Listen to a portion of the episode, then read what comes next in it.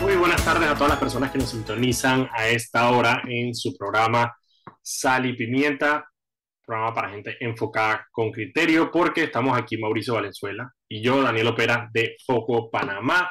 Recuerden que pueden escucharnos de lunes a viernes a las 6 de la tarde, de 6 a 7, aquí en Radio Panamá 94.5.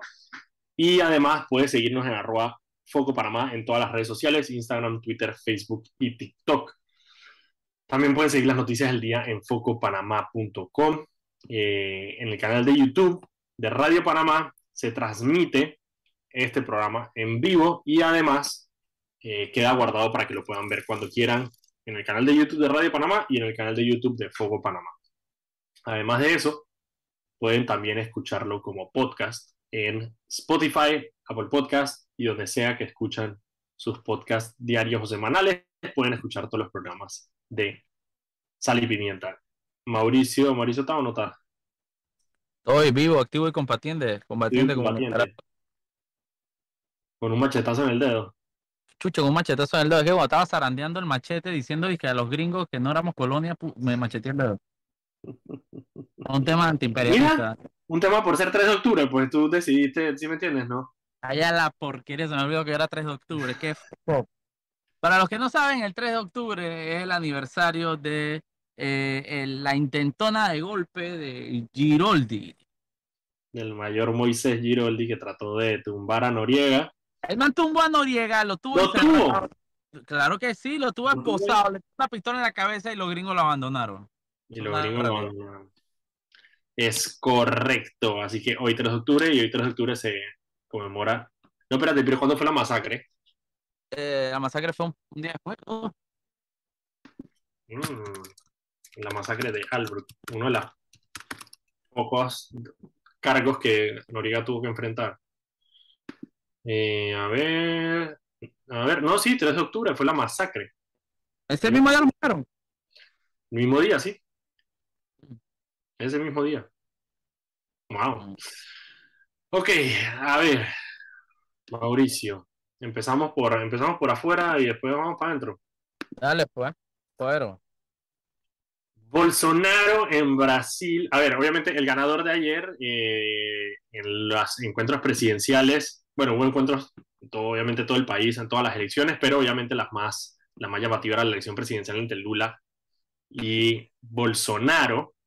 Eh, y a pesar de que Lula quedó por encima, 48%, 49% versus 43%, eh, ninguno de los dos sacó más del 50%, que es lo que exige la ley en Brasil, que tiene segunda vuelta. Así que se van a ir a una segunda vuelta el 30 de octubre. Ahí lo impresionante es la remontada que tuvo Bolsonaro eh, por, en, en, comparación con las encuestas. Las encuestas en Brasil fue un poco, no sé si te acuerdas, aquí pasó un poco lo mismo en Panamá en el 2019, donde las encuestas variaban demasiado. O sea, era dije, ya absurdo el nivel de variación que tenían las encuestas. De que la de la estrella no tenía nada que ver con las otras. Eh, por ejemplo. Ah, está diciendo que la, la encuesta de la estrella está chivia. No, yo digo simplemente que me parece curioso que eh, el encuestador después se fue de cónsul. Eh, mira, en Brasil pasó un poco lo mismo, las encuestas variaban un montón, pero sí tenían la tendencia, eh, todas tenían la tendencia de que Lula obviamente arriba y Bolsonaro bastante abajo, creo que Bolsonaro marcaba en algunos puntos 15 y 20% lo cual para mucha gente era un poco engañoso, porque Bolsonaro, a pesar de que no es el presidente más popular, tiene una base muy sólida conservadora. Y efectivamente esa base conservadora salió a votar. Y yo creo que la gente de Lula pasó un sustito porque se fue acercando Bolsonaro y terminó entonces en, eh, terminó en el 43% de los votos. Ahí lo preocupante va a ser Bolsonaro ya ha dicho abiertamente un poco a lo Trump, de hecho, siguiendo el ejemplo de Trump, según él y todo, eh, hay un peligro de que no reconozca las elecciones dependiendo del resultado que vayan a tener. Estos momentos, de aquí hasta el 30 de octubre, van a ser críticos, porque a diferencia de Trump, Bolsonaro sí tiene el apoyo irrestricto de los militares en Brasil. Ahí es la Eh, peste. Sí, entonces vamos a ver qué pasa ahí si él va, o sea, porque este periodo, digamos, él está con 43% versus 49%, está cerca, pero sigue estando abajo. Hay que ver cómo se toma la derrota que tuvo ayer y qué va a pasar con él este mes hasta el 30 de octubre, que se dé la segunda vuelta. Pero digo, también, si tú pones a ver ganadores el día de ayer, sí, el, Bolsonaro fue ganador.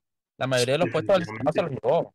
No, no, y aparte, exacto, al Senado se lo llevó la fuerza de la Lo que pasa es que, claro, Brasil, Brasil tiene sopo 200.500 millones de partidos. O sea, es una cosa absurda la cantidad de partidos que tiene Brasil. Más de búscalo ya, porque yo la vez pasada lo busqué y fue absurdo, absurdo. Entonces, eh, entonces obviamente los partidos de derecha que son, digamos, eh, eh, afines a Bolsonaro, no necesariamente son el partido Bolsonaro, sino una colección de partidos que apoya a Bolsonaro por ser de derecha. Por ser de derecha, por ser autoritario, porque no le gusta Lula, por lo que sea. Pero sí hay enorme preocupación sobre el estado de la democracia en Brasil, precisamente porque eh, está, está, la población brasileña en vilo sobre qué es lo que vaya a pasar eh, con Bolsonaro, cómo vaya a reaccionar con las elecciones de ayer y sobre todo qué puede hacer todavía, o sea, él todavía tiene el poder hasta, el, hasta las elecciones próximas, hasta el 30 de, eh, de octubre. Me risa porque yo siempre he dicho que la izquierda latinoamericana tiene esa capacidad de, de esa selectividad a la hora de ver los temas los temas grandes, ¿no? El tema de la corrupción, de derechos humanos. Y, me, y, Bolsonaro para mí es un loco del carajo y, le haría un, un, gran daño a Brasil. Pero por otro lado tienes una figura como Lula da Silva, que literalmente es que el tipo era la mascota de Odebrecht, condenado por corrupción. El tipo, pero bueno, es que, bueno, es que tú sabes que es que Odebrecht, con Lula Odebrecht, no, ahí no era malo, pues. Con el resto del mundo sí abajo la corrupción, pero, pero, pero a la izquierda le encanta obviar esas cosas de, de, de, sus ídolos, ¿no? Así como los derechos humanos, pues. Qué feo cómo pisan los derechos humanos en Palestina, pero Nicaragua y, y, Venezuela, bueno, pues eso no, no es tan así, pues. Es desinformación, ¿no? Entonces, sí, esa, esa, esa, esa, esas Se llama doble moral. No, pero esas opciones que tiene Brasil tan jodidas, pues. Ah, no, no, la doble moral de la, de, la, de la izquierda, principalmente la panameña, es asombrosa, man. Los manes cuestionan de que los derechos humanos se dónde y lo ves aplaudiendo a Ortega, pues, man. A mí me tocó cubrir cuando en un solo mes mataron 300 y pico de estudiantes, pues. Y no y eso no dijo nada, y la izquierda nunca dijo nada, y los pros nunca dijeron nada, pues. Esos son, inventos, esos son inventos de los gringos, Mauricio. No hay manera. El suéter manchado de sesos era un, invento Bueno, entonces se ponen a defender, se ponen a defender al gobierno de, de Putin que es un gobierno nacionalista cristiano, ¿sabes? lo más... ¿Ah? Como debe ser. Nacionalismo cristiano como debe ser. Pero sea que algo interesante, que al único dirigente que he visto eh, eh, muy coherente en su discurso fue a Gabriel Boric. Boric, man, Boric hace como una semana en un foro, ¿dónde es que estaban ellos? ¿En qué cumbre estaban todos los presidentes? No sé, creo que Chile, no sé, no sé en cuál estaba. Ah, bueno, en una estaba en un barranco de presidente. Ah, en las Naciones Unidas. En ah, Naciones Unidas. El man dio un discurso y que, man, yo no tendría moral para, para, para criticar cuestiones de derechos humanos sin mencionar a Venezuela y a Nicaragua. Chuchi, y, esa eso te da una, una, nueva tonada a toda, a toda la ecuación. Ojalá que sí. Mira, lo de Lula es medio complicado porque, a ver, Lula, eh, Lula fue condenado en medio de las pesquisas que se hicieron sobre el caso Lavallato en Brasil. Eh, por parte del, fiscal eh, Sergio Moro. Luego, la actuación de Sergio Moro fue reversada por tribunales superiores, lo que dejó a Lula, el caso de Lula, sobreseído. Sin embargo, el caso Lavallato existió. A los más altos pasa un poco lo mismo que pasa acá. No importa si el día de, si el día de mañana la jueza Valerosa Martínez dice yo no llevo a juicio a nadie, eso no quiere decir que Odebrecht no haya coimeado. Eso lo único que quiere decir es que el sistema de justicia no pudo Man, yo, a mí me tocó fotografiar a Lula en Panamá y, y, Lula venía de la mano de Andrés Ravelo. Total. E, era Martelli, Ravelo, Lula y Varela. Esa es la foto, hermano. Ellos llegaron, de la, por cierto, el man era el muñequito que paseaba de Odebrecht, pues. Es correcto. Y, y Odebrecht, efectivamente, por eso tú no puedes desligar esas dos cosas. O sea, Lula fue sobreseído por la justicia brasilera. Sí, eso es cierto. Pero también es cierto que Lula se encargó de promocionar una empresa que coimió a toda Latinoamérica. Eso, o sea, tú no puedes obviar las dos cosas. Ah, no, es que Lula no sabía. a ver, más decir que el presidente de un país no sabe que hay dos, que, hay, que, Odebrecht y el, eh, estaba vendiéndole eh, contratos ficticios a Petrobras. no, exacto. Ahora, ahora va, a ser esa, esa, la clásica de que no, Odebrecht comió a todo el mundo, a todos lados, en todos los países, no, pero a Lula no, es como acá con Martinelli, ¿no? Lula no, exacto. A todos los ministros, todo el, todo, el gabinete de Martinelli con casos de corrupción, etcétera, no, pero el presidente no, porque él no se lleva con Benicio. Uy, sí, ahorita te tengo una, te tengo una de no se lleva con Benicio que te va a encantar. Eh, pero para cerrar aquí en el caso de Brasil, las elecciones son el 30 de, de, octubre, las elecciones de la segunda vuelta. Hay que estarle, nosotros vamos a tener el ojo puesto a lo que pueda pasar en Brasil porque si hay un riesgo, digamos, eh, democrático importante con lo que pueda pasar con eh, Bolsonaro. Y también voy a tratar de tener a Marcela Donini, que es una periodista con la que hablamos la vez pasada, previo a las elecciones, para que nos dé un poco el panorama más allá de la presidencial, cómo quedó, como tú dices, esa correlación de fuerzas a lo interno de Brasil, en el Senado, en el Congreso. Vamos a tratar de hablar con ella para ver si ya nos da un poquito de luces eh, y nos ayuda mejor. Brasil tiene 100 millones de habitantes, señores. O sea, Brasil es, es, importante el hecho de, de, la estabilidad democrática de Brasil para la región. Algo. Se fue Mauricio. No, aquí te digo que Brasil es una colosal, es inmenso. Es absurdo, es absurdo. Es absurdo. Absolutamente. Ok, mira, son las 6 y 14.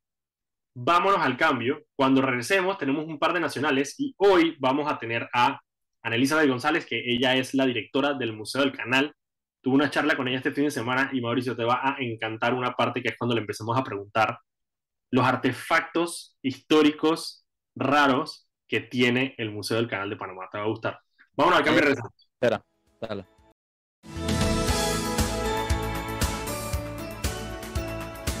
Bienvenidos a Sal y Pimienta. Yo soy Mauricio Valenzuela y hoy los estaré acompañando junto a Daniel si es que se logra conectar, que está teniendo problemas de conexión. Pero bueno, vamos a seguir hablando un poco de eh, de, las noticias, de los hechos que han dado noticias. Hoy, hoy circuló en redes sociales un, un video de justamente eh, un personal de los bomberos de Panamá comprando, pero cajas de pinta. Ni siquiera de que, bueno, agarraron un bombero, dije tomándose una pinta en un carro oficial. No, no. Estamos hablando de un bombero comprando como 15 cajas de cerveza parecía como un área de las playas, eh, en un carro, ni siquiera es esos carros alquilados que son que, que usan las instituciones, no. En un carro rojo con una cinta grandísima que dice los bomberos, fue grabado por una persona como cargaban el carro de los bomberos eh, con cervezas. Eh, la institución emitió un comunicado y dijeron que eh, van a investigar, ¿no? Y como que aquí todo eh, es, investigaciones, investigaciones, no podemos esperar que mucho pase. Una de las cosas interesantes eh, es que ya los bomberos han visto envueltos en este tipo de casos. Nosotros en Foco denunciamos cuando una funcionaria, creo que era una administradora de los bomberos, iba en una Prado con logo de los bomberos, cinta oficial de shopping. Se iba de shopping a probar ropa y salía al mall y compraba y todo con la Prado. Eh, y bueno, ahí está todavía, así ahí no pasa nada en este país. La gente hace lo que le da la gana con los recursos estatales y bueno, bien, gracias y usted. Y hablando de que la gente hace lo que le da la gana con los recursos estatales, hoy la empresa eh, Tocumen SA, la empresa que administra el aeropuerto internacional de Tocumen, eh, anunció que va a que demandó de Brecht a la empresa brasileña para que pague 20.7 millones de dólares por, la, por demoras en la entrega de la Terminal 2 del aeropuerto. Eh, las vainas más surreales de la vida, ¿no? Panamá es el país de los estúpidos, el país en que la empresa dice que te robó plata, tú la sigues contratando y le sigues debiendo plata y, al final la empresa te... La misma empresa que te robó, la misma empresa de todo de Brecht, ah, bueno, tú le das contrato con el Estado y te queda mal porque vi que no, ¿cómo, cómo va a quedarle mal al Estado en un proyecto de construcción? ¿Cómo se te ocurre hablar esto de esta empresa seria brasileña? Bueno, queda mal y ahora la están demandando por 20 millones de dólares por la obra que costó 917 millones de dólares. y fue adjudicada y vienen durante el gobierno de quién, de quién, de quién, de quién, Daniel, durante el gobierno de quién. Yo, no te voy a permitir que tú hables mal de Odebrecht en este programa. O sea, me parece una falta de respeto. Odebrecht es un contratista del Estado. Eh, serio, serio. Serio. ¿Sabes? ¿Sí me entiendes? Porque una cosa, bueno, una de las cosas que me da risa de una de las defensas de Odebrecht que yo más detesto es decir que son corruptos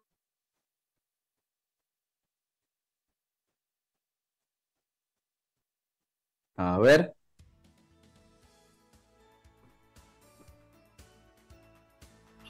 Ahora sí. Ahora sí. Hubo un errorcito ahí, hubo, se trancó un poquito. Que, que una de las defensas que más detesto es que Odebrecht es corrupto, pero construyen bien, son obras de calidad. Es porquería, yo lo he escuchado muchísimo, man, muchísimo. De las cosas que es peor que Odebrecht sea malo, pero que ellos sí, ellos sí tenían calidad. Yo es que allá la pesto. Ay, nos merecemos, nos merecemos tantas cosas en esta vida. Mira, tenía uno, tenía una que te iba a gustar. Eh, tú sabes que ahora mismo estamos que en guerra comercial con, Costa Rica, ¿no?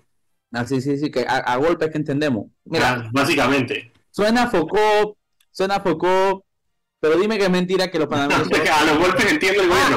Ah, Odebrecht, le, estamos demandando a Odebrecht porque, porque lo dejamos continuar un proceso, un, un, proyecto luego de que aceptó que nos robó Aprendemos al golpe, hermano. El hermano dijo la verdad en nuestra cara y nada le emputa más a un panameño que le digan su verdad en su cara. Eso está comprobado. Eso está comprobado. Tú puedes decir lo que sea de los panameños siempre y cuando seas panameño. Mira, hay una, hay una. Entonces salió el ministro Valderrama, el ministro de, Delmida, a hablar sobre esta guerra comercial que tenemos con, con Costa Rica, ¿no? Diciendo que bueno, que estamos firmes. Y tiró esta frase, hermano, que te la voy a leer esto lo estoy leyendo aquí en la estrella, o sea, la cita entera dice. Tengo miedo. Si este pueblo tuvo la valentía de llevar adelante la lucha de liberación y reconquista de la soberanía en la antigua zona del canal liderada por Omar Torrijos Herrera, hoy el país cuenta con un presidente que no le teme a ningún ministro de Costa Rica ni del mundo que venga a imponernos condiciones y que no respete la soberanía y la valentía del pueblo panameño. Allá la peste. Mira, que se si hay una vaina que a mí, si hay una vaina que a mí me es ver porque, por ejemplo, y para poner un ejemplo de uno no funciona, Roger Tejada. Hey, Roger Tejada es un man competente. El problema de Roger Tejada es la lambonería, que esa, esa no es que esa no la aguanto. Hey, tú puedes hacer tu trabajo, tú, puedes hacer tu trabajo y ser un buen funcionario, tú puedes ser un buen ministro, tú no tienes que estar arrastrándote y besando el piso por donde pasa el cortizo. Y esa vaina dije, así como entramos a la zona del canal de la mano de Leonomar Torrijos, así mismo este presidente, como para echarme a dormir, Allá la peste, hermano, y que va, no, este es un tema comercial entre los países. No, no, no, es un tema de soberanía, porque el águila. y respeto a nuestro presidente Nito Cortizo.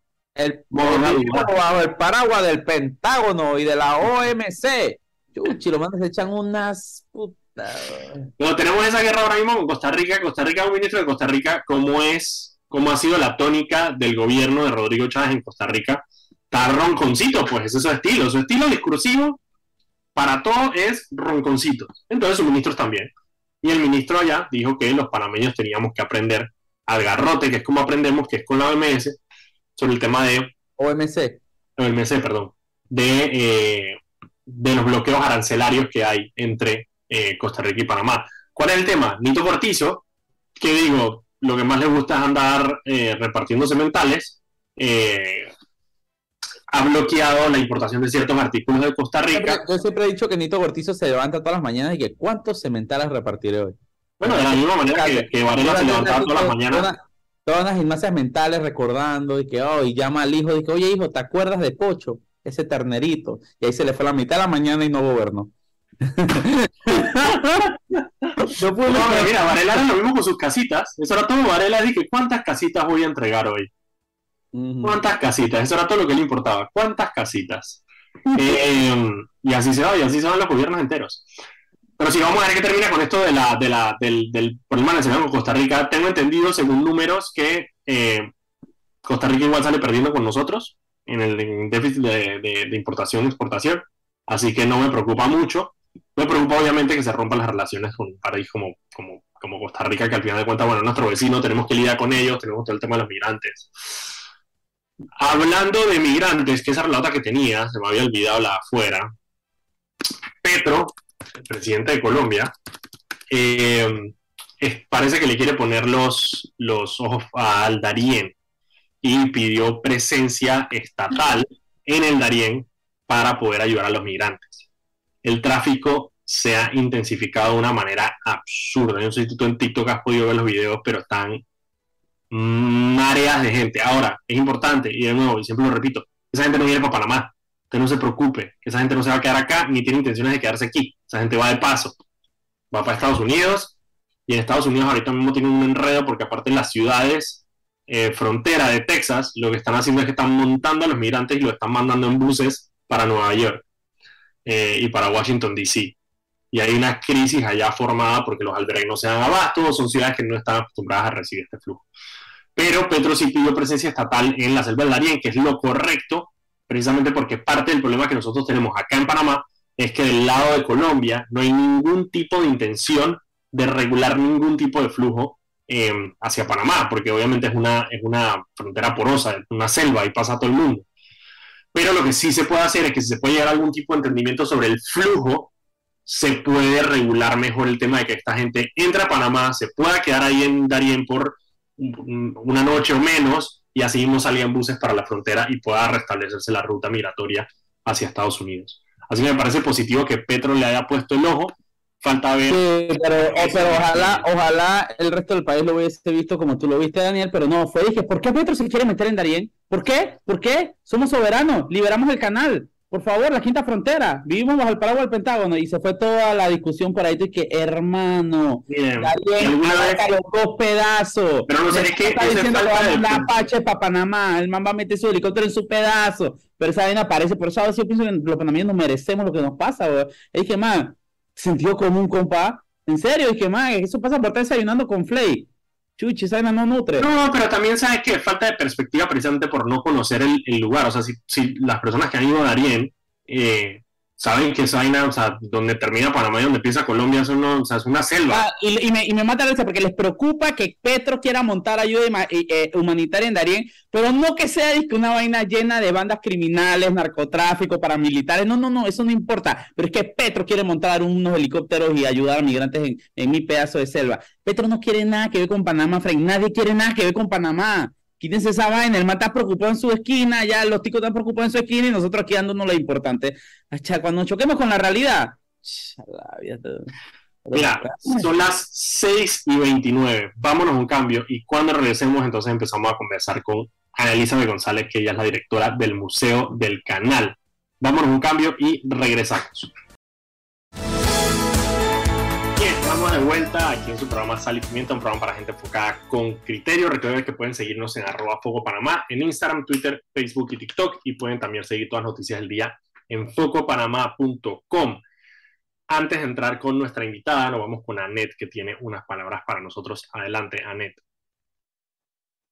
Muy pronto, la extensión de la línea 1 hasta Villa Zaita se hará realidad beneficiando a más de 300.000 residentes del área norte de la ciudad. Metro de Panamá, elevando tu tren de vida. El Metro de Panamá recuerda a los usuarios no bajar la guardia y usar adecuadamente la mascarilla durante su viaje. Viaja seguro, cumple las normas. Seguimos, muchachos. Me tiró la doble tanda ahí. Eh, Ok, estamos vamos a conversar hoy con Ana Elizabeth, ella es la directora del Museo del Canal. ¿Cómo estás, Ana Elizabeth? Muy bien, gracias. Gracias a ambos por el espacio. Yo tengo que, yo tengo que te está diciendo que está pasadísima la pintura que tienes atrás tuyo. gracias, gracias. Se llama La destrucción del ancestro. Brutal. brutal. Gracias. Es Camilo Arias, eh, colombiano, casado con panameña, residiendo en Canadá, así que chequen su arte, es lo máximo. Elizabeth, ¿cuál es tu formación, primero de todo? Bueno, yo soy ¿Cuánto tiempo tienes? Tengo una doble licenciatura en Arqueología y Administración de Empresas, una especialidad en Gestión Cultural Internacional, una especialidad en Tráfico de Antigüedades eh, con UNESCO y una certificación en el mercado del arte global y crimen del arte. Tráfico de arte. Tráfico de antigüedades. Tráfico de antigüedades, qué brutal. Mucha gente no sabe que mucho del terrorismo está financiado por eh, antigüedades que han sido eh, vendidas en el mercado negro.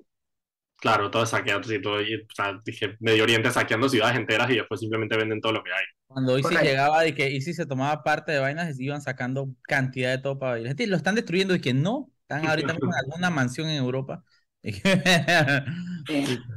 Alisa, una de las razones por las cuales te quería invitar es porque estuve, bueno, fui a ver la obra Reversiones de Javier Estanciola en el Teatro del Museo del Canal.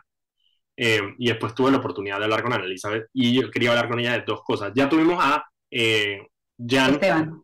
Jan Esteban, que estuvo con nosotros hace como dos semanas hablándonos un poco de esta nueva sala, pero una cosa es obviamente él desde su perspectiva de investigador y otra es desde la perspectiva obviamente de, el, de, de la directora del museo. La primera pregunta que tengo para ti es, para, que entendamos mejor, el Museo del Canal, ¿cómo está administrado? ¿Quién, ¿quién es el regente del Museo del Canal? ¿Es la CP? ¿Es, ¿Quién es?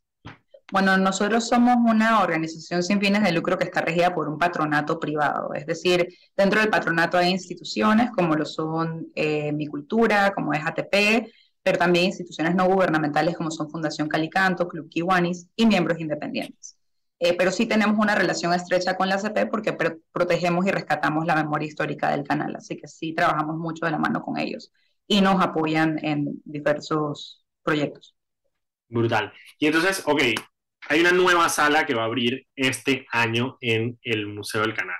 Esa nueva sala va a ser, creo yo que va a dar mucho de qué hablar, precisamente ah, porque... esa es la verdad que yo he esperado más, más, más, casi que lo mismo que Game of Thrones. Asombrosa. es que porque se va a formar un Game of Thrones. Se va a formar esta vaina, Calici ni sabe, hermano. ok, cuéntanos esa nueva sala, cómo se están preparando, digamos, para, para tenerla, qué es lo que va a tener. Bueno, primero vamos a tener coaching para que la gente pueda manejar a la gente que quiera hacer algo de Red Wedding en el museo. Eh, pero además de eso,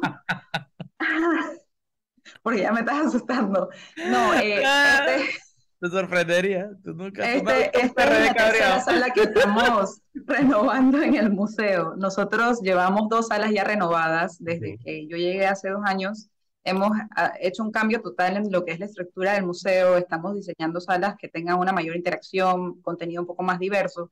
Y esta sala en particular es un tema que se ignoraba anteriormente en el Museo del Canal. Antes llegabas a 1964, se hablaba de los tratados firmados en el 77 y nos íbamos al 2000 como que en el medio no había nada pasando. Entonces, 40 años de historia. Esa vaina parecía el libro de historia de escuela pública panameña. Bueno, pues así mismo. Y entiendo que cuando el museo abre en el 97 todavía era muy sensitiva de la temática, entonces es hora ya de incluir... Yo, yo quiero, número uno, Analiza de felicitarte porque, porque yo creo que hacía falta de un equipo que se atreviera, porque la historia, yo creo que, que contar la historia también, también merece mucho valor y mucho más cuando personas que protagonizaron esa historia están vivos. Entonces siempre hay como, y no solo están vivos. No solo vivos, sí. Nos inciden, inciden, inciden y están. Nos gobiernan.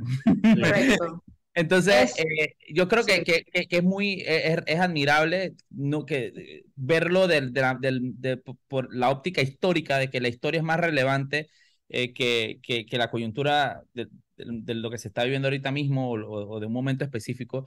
Y yo creo que eso sí realmente merece la admiración completa, porque yo sé cómo se mueven las cosas en este país y yo sé que eso de eso de, eh, y seguro sigue siendo y hasta el día que se abra y cuando esté abierto va a seguir siendo y, y, yo creo que Panamá necesita gente que se atreva porque al final yo creo que la historia merece ser contada y, y no que tengas que pasar meses rebuscando tratando de rescatar hemeroteca etcétera preguntar a las personas que han vivido sino que los panameños merecemos un lugar en el que podamos conocer la historia la bonita la mala la fea Toda, toda. Entonces yo creo que y el canal aparte, el canal fue esta, esta presea por la que han pasado tantas cosas en, eh, en Panamá, eh, que el estandarte de toda una, toda una, toda una, ¿cómo se Toda una generación militar, eh, y yo creo que es Mira, yo, pero yo tengo... sinceramente, dejando todo el relajo, te que sinceramente muy emocionado con lo que, con lo que va a haber ahí, porque aparte es un periodo histórico que yo, yo nací en el 90, así que yo soy post-invasión, pero me, me, me, mata, me encanta, me encanta cada vez que puedo descubrir algo nuevo de ese periodo, e incluso hoy que estuve justamente hablando por encimita, hoy es una fecha súper importante para, para ese periodo tan, tan, tan difícil.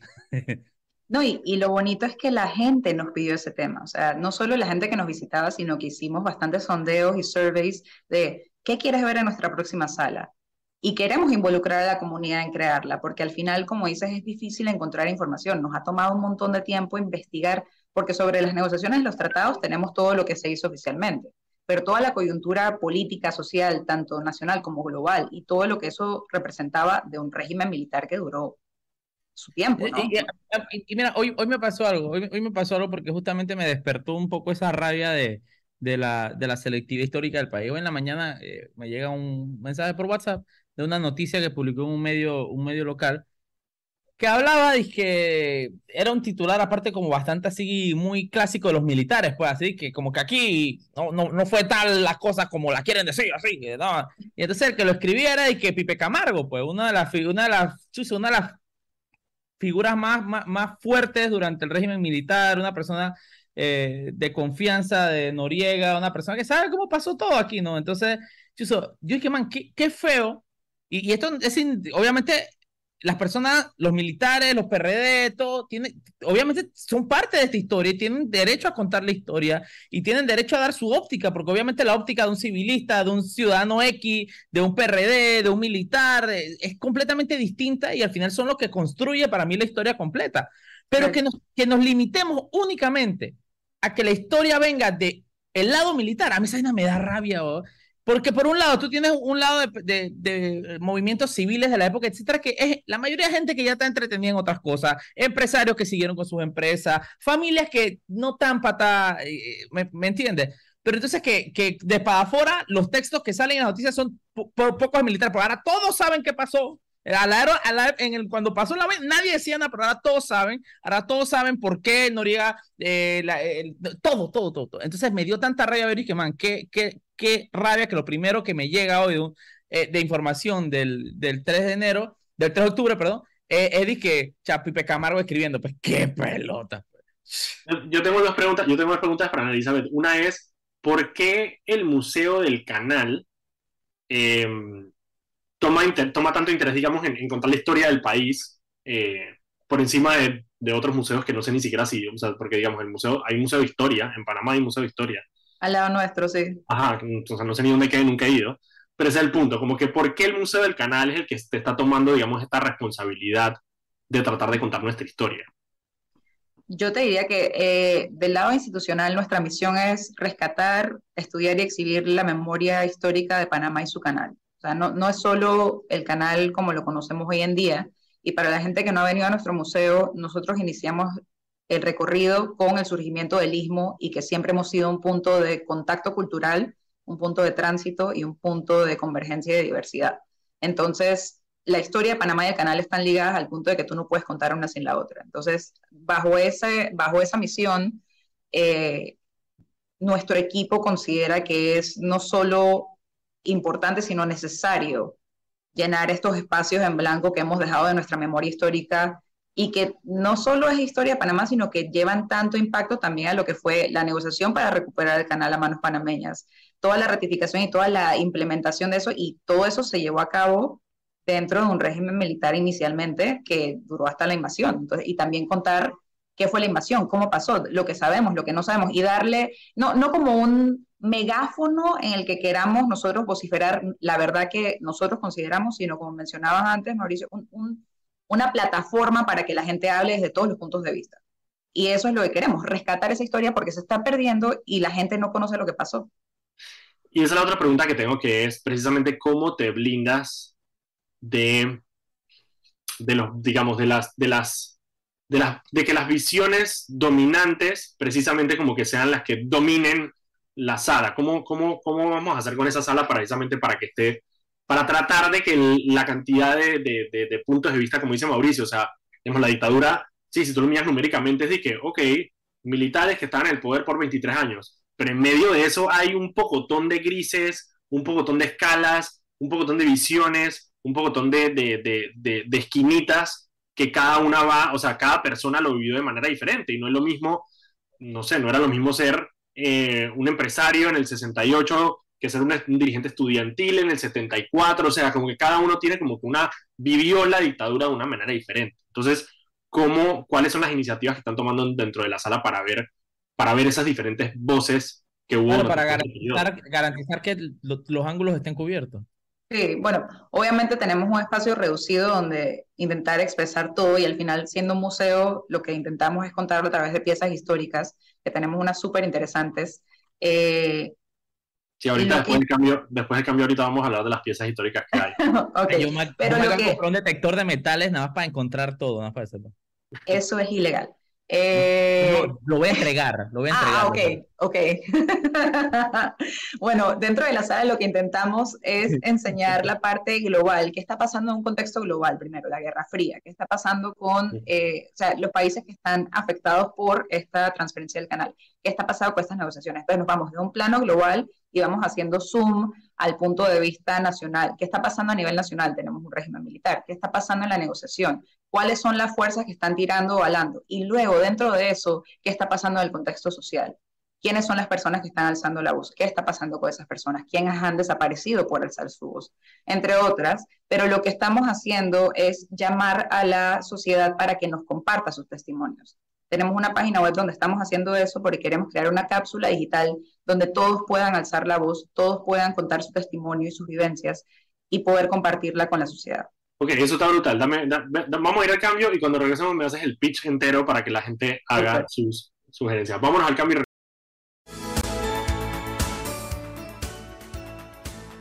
un programa para gente enfocada con criterio. Estamos conversando hoy con Analisa González, que ella es la directora del Museo del Canal, que queda ahí en Contigo, en Plaza Catedral, al lado del Palacio Municipal, y ahorita los vamos a invitar para que vayan. Pero primero, Anet tiene una mención para nosotros. Adelante, Anet.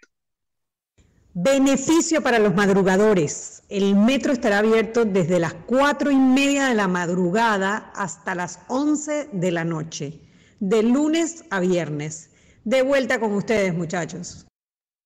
Muchas gracias, Anet. Ok, antes de ir al cambio. disculpa, acabo de enterarme que Annalisa es arqueóloga. Es arqueóloga, sí. no había escuchado que. ¿Tú eres arqueóloga? Sí.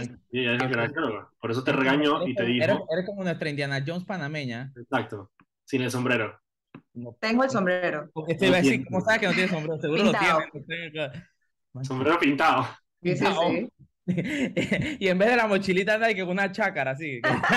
qué pretty, qué pretty. No, no, no, man, qué pretty. Por eso te regañó cuando tú dijiste que ibas a guaquear. Yo no dije que iba a guaquear, no digas eso. Yo iba a encontrar piezas históricas y las, y, las relevantes históricas le iba a entregar. Me iba a quedar con las balitas y banditas que encontraba por ahí. ¿Y quién, y quién define la relevancia histórica? sigue, siendo, sigue siendo guaquear. Eh, no, no, porque no busco una huaca, voy a decir y, hago un paréntesis para explicarte por qué está mal por si alguien que está escuchando tiene un deterioro de metal. Por favor, Lo que pasa es que cuando, cuando, tú, cuando tú sacas algo de la tierra, tú ya destruyes el contexto donde se encuentra. Si tú no sabes excavarlo de verdad, o sea, si yo lo excavo de la manera correcta, yo puedo saber en qué, qué época está en relativo a otros objetos, si ese suelo es de otro tipo diferente al suelo que tú excavaste, y yo te puedo decir mucho más del objeto cuando yo lo encuentro en tierra y cuando tú ya me lo has entregado. Y una cuando tú me lo has entregado, yo no sé, yo no puedo descifrar nada más que lo que tú me estás enseñando, pero donde yo lo encuentro puede tener mucha mayor relevancia. Entonces, al rescatarlo, destruyes en verdad el patrimonio. ¿Y hay, y, hay, ¿Y hay una reglamentación real en Panamá sobre el tema? En Panamá hay una, una reglamentación, eh, lo que pasa es que hay un, hay una ley de cultura que todavía está siendo reglamentada y en base a eso me imagino se modificará la actual. Por ejemplo, por, ejemplo, si yo, y, voy a hacer un caso hipotético, no es que haya pasado. si por ejemplo yo, yo, me voy a Panamá Viejo y encuentro que casquillos de bala de la invasión, eso, eso es que hay un lugar donde está repleto, pero repleto, y que eso se puede entregar, eso, eso a usted le interesa o a quién le interesa, pues. A, mí me interesa, manda, pero no debes hacer eso. No, no, no, no, no es que lo haya hecho, es algo hipotético, pero sí sé que de verdad está el lugar, de verdad, no lo he hecho, pero sí sé dónde está. Bueno, avísanos y nosotros mandamos un equipo de arqueólogos a buscarlo. Los hipotéticos de Mauricio. Mira, antes, antes de irnos al cambio, tú nos estabas comentando precisamente que tenía una iniciativa para, digamos, para tratar de animar a la gente a que contara su historia. Cuéntanos un poco sobre esa iniciativa. Sí, lo que pasa, y, esto se lo debo mucho a, mi mentor Jake Barton, que fue el que diseñó el museo del 11 de septiembre, eh, entre otros. Él trata mucho con temas que afectan a la comunidad de una forma impactante y que a veces traumatiza, eh, traumatizante a nivel social. Y lo que yo le dije, mira, estamos tocando este tema, eh, es algo que queremos llevar a cabo. Mucha gente teme decirlo. Em, ¿Cómo recomiendas tú o cómo has actuado tú? Y él lo que nos dijo es, no puedes dejar de involucrar a la sociedad en ese proceso. Y eso es lo que hemos hecho desde el principio, hacer el llamado a la sociedad, porque no es mi historia para contar, no es la historia de mi gerente de exposiciones, es, es la historia de todos. Y es deber de todos recuperarla y contarla. Entonces, hay muchos puntos de vista, hay muchos puntos de vista que difieren y lo mejor que podemos hacer es presentar toda la data objetiva que tenemos en sala, pero darle una plataforma a la gente, porque lo que queremos es invitar ese diálogo.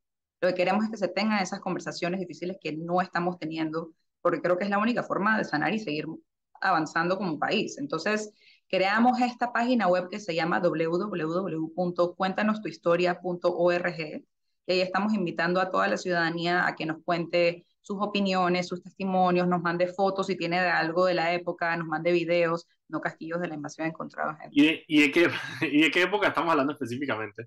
Del régimen militar del 68 al, al 89. Okay. Cuéntame, ¿qué, ¿qué, ha aparecido dentro de todo esto? Porque obviamente, man, y yo te, te voy a echar un cuento que a mí me pasó de que... Va, va, va. No, no, a mí, a mí una vez, cubriendo hace muchos años, de que una entrega de armas por comida, en el, eh, cuando Mayín era alcaldesa, había una vaina de armas por comida en, el, en la 5 de mayo, y de la nada llega una señora de que se baja de un bus con una mochilita y entrega un pocotón de morteros de que, que, que, el, mm. que, el, esposo era macho de monte y había muerto y lo había enterrado en el patio en San Miguelito y la mantenía todo un arsenal. Así que y dije, man, qué locura. Pero así va a ah. haber infinidad de cosas de personas que. La man había llegado en un diablo. Carro, un diablo rojo había llegado a la man de Pacora. De... viejo en la mochila, que esa fue una. Man, nunca se me olvida esa locura. Por ejemplo, ¿qué, qué, ah. qué tipo de cosas las han llegado así? Porque me imagino que venden unas una, una, una joyas, ¿no?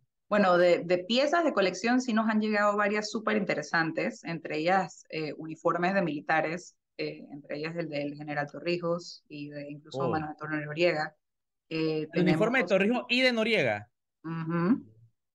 Ay. Tenemos eh, también uniformes de los Machos de Monte, tenemos panfletos, fotografías de la Cruzada Civilista, eh, en fin, en cuanto a objetos, sí hemos tenido una súper buena recepción, pero sabrás que llevamos más de un mes con la página invitando gente a, a hablar y no hemos recibido ni un solo testimonio. ¿En serio? La gente no habla, no vale. quiere contar esa historia. No sé si por temor. Y una, esa, y yo, yo, o sea, a ver, y, y, por eso te digo, como que varias cosas, varias cosas que me puso a pensar ahorita cuando tú dijiste eso, me, me contaste, perdón, el, el otro día que nadie se había metido todavía y hay varias cosas que yo pienso como que, uno, quizá también muchas personas, digamos, durante la invasión, que fue un momento difícil, o sea, un momento de incertidumbre, habían saqueos, habían esto, había violencia, había lo otro, eh, muchas personas, digamos, bloquean ese trauma de su cabeza eh, y les cuesta recordar quizá algunos de los detalles. Otra quizá también es porque haya personas que eh, quizás se avergüencen de muchas de cosas que tuvieron que hacer precisamente para, para sobrevivir, para llevar su familia adelante, o sea, para, si ¿sí me entiendes, que también puede pesar sobre ellos. Y tú sabes que yo creo que hay una, una carga de culpa muy grande. A mí me ha tocado muchas veces eh, tratar de entrevistar a personas, a militares, que, que, que, simplemente me dicen, tú sabes que eso, yo, en, yo dejé ese, esa, esa parte de mi historia atrás. Y la gente no quiere hablar, no quiere hablar. Y, y no quieren.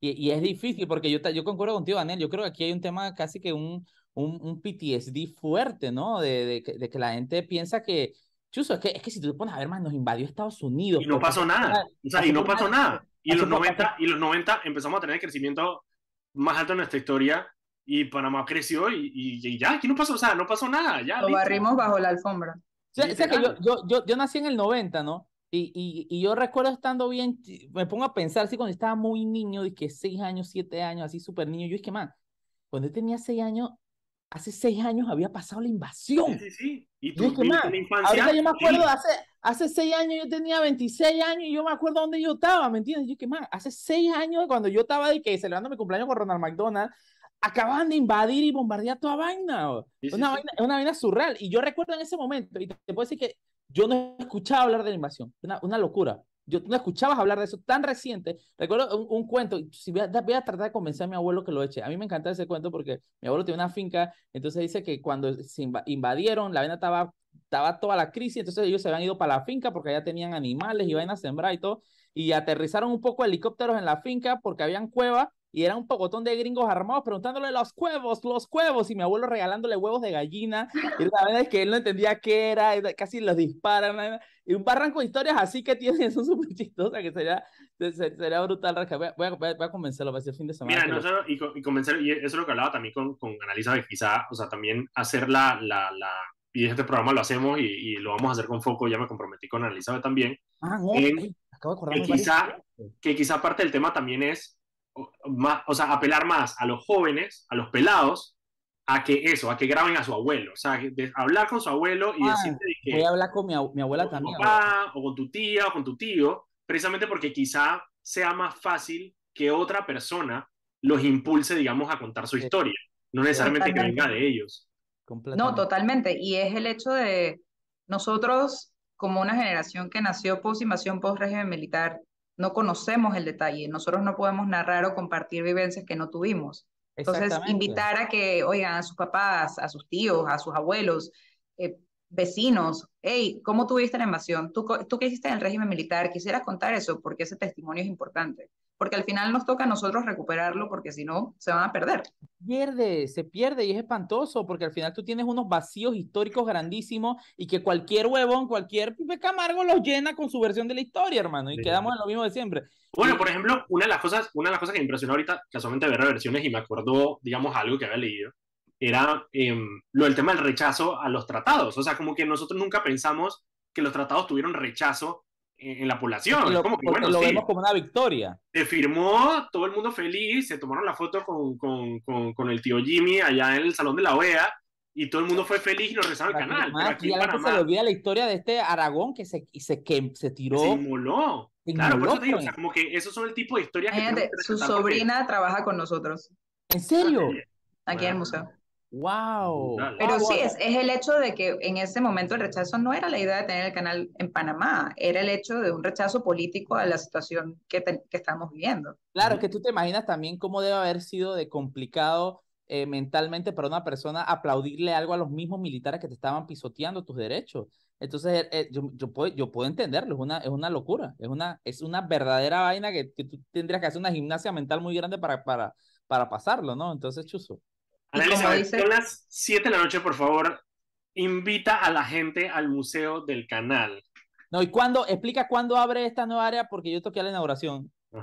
Claro que sí, bueno, va a abrir la segunda mitad de diciembre, estamos por ver si va a ser o el 13 o el 19, confirmamos mañana, eh, de diciembre. Y el museo va a estar abierto de todas maneras de martes a domingo de 10 de la mañana a 6 de la tarde aquí en el casco antiguo. Así que los esperamos, esperamos que puedan visitarnos, ver las dos salas que ya hemos abierto, incluyen tanto la vía en la zona del canal como la ruta por la soberanía que termina en 1974. Esperamos que nos acompañen a esta nueva sala y nos ayuden a rescatar su historia. Qué locura, qué Vayan al Museo del Canal. Muchísimas gracias, Elizabeth. Últimamente que súper emocionado, de verdad. Ah, yo estoy bien, bien, bien emocionado. Y eh, por ahí me dijo también que tienen el pasaporte Remón. O sea, ¿por qué? O sea, ah, el pasaporte de Remón está ahí. Y que manchó de sangre, vaina. No está manchado de sangre, pero lo tenemos. Mm. Mira. Tenemos también el de, el de Arnulfo Arias cuando estuvo exiliado. Mm. Los 80. Esa va para la sala nueva, ¿ves?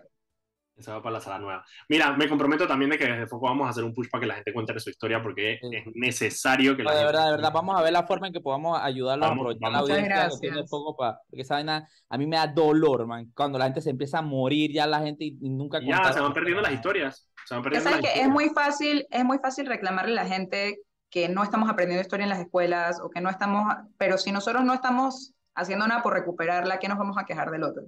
Así que Gracias, Ana Elizabeth. Nosotros nos vemos mañana a las 6 de la tarde aquí en Sal y Pimienta. Hasta luego. Gracias.